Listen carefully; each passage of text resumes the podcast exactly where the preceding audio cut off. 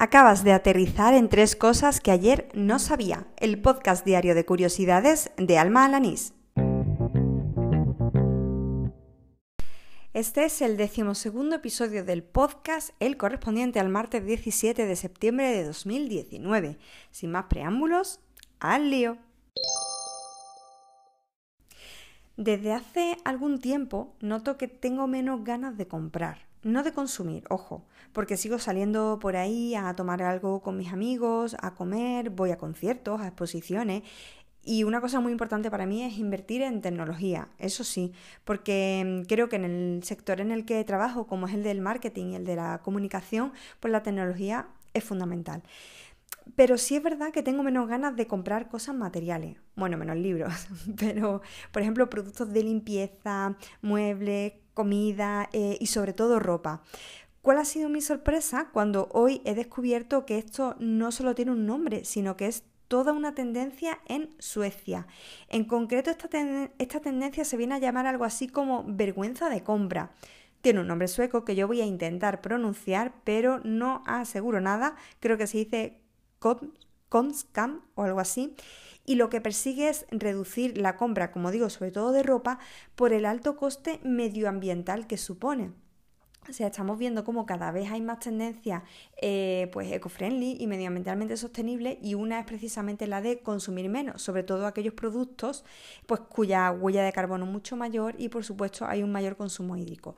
Bueno, mm, os dejo, os dejo en el enlace en las notas del programa al reportaje en el que se aborda con mayor profundidad este fenómeno y que ha sido con el que yo he descubierto pues su existencia.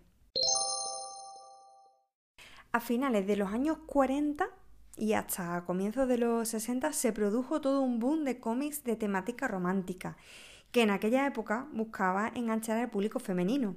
Es curioso cómo fue un fenómeno que tuvo su época dorada justo cuando terminó la Segunda Guerra Mundial y después de todos esos años en los que el patriotismo había inundado todas las viñetas con protagonistas como por ejemplo el Capitán América.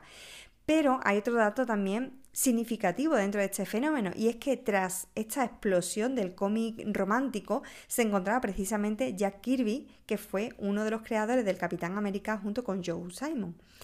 Todo esto lo he descubierto hoy gracias a un amplio reportaje en el blog Culture Plaza que incluso sitúa el éxito de todo el universo Marvel posterior en ese componente romántico que salpican las aventuras de superhéroes. Algo que, según explican en el reportaje, no deja de ser una reminiscencia a la época en la que tanto Jack Kirby como el propio Stan Lee pues trabajaron en el género romántico. Como siempre, os dejo el, el enlace a este reportaje en las notas del programa. Hasta hace un par de años yo ni probaba la cerveza. A día de hoy no la bebo mucho, pero sí es verdad que al menos intento probar de diferentes sabores y graduaciones, como quien cata diferentes tipos de vinos.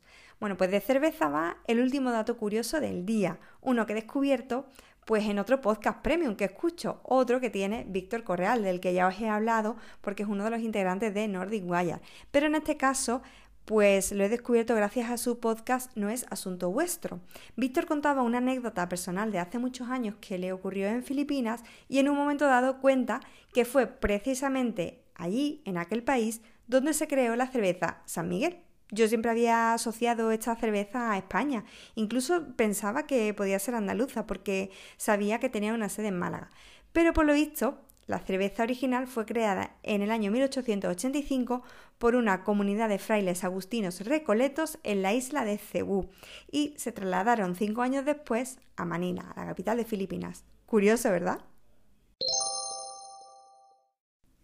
Y con esta cervecita termina el decimosegundo episodio de Tres Cosas que ayer no sabía, el del martes 17 de septiembre de 2019. Recuerda que me puedes seguir en anchor.fm, en Spotify, en iVoox y en tu podcatcher habitual, siempre que añadas el enlace RSS. A mí me encuentras en Twitter por arroba almajefi. Estaré encantada de recibir nuevos conocimientos, sugerencias, ideas y todo el feedback que me quieras dar para mejorar este podcast. Te espero mañana, a última hora de la tarde. No me faltes. ¡Hala! ¡Con Dios!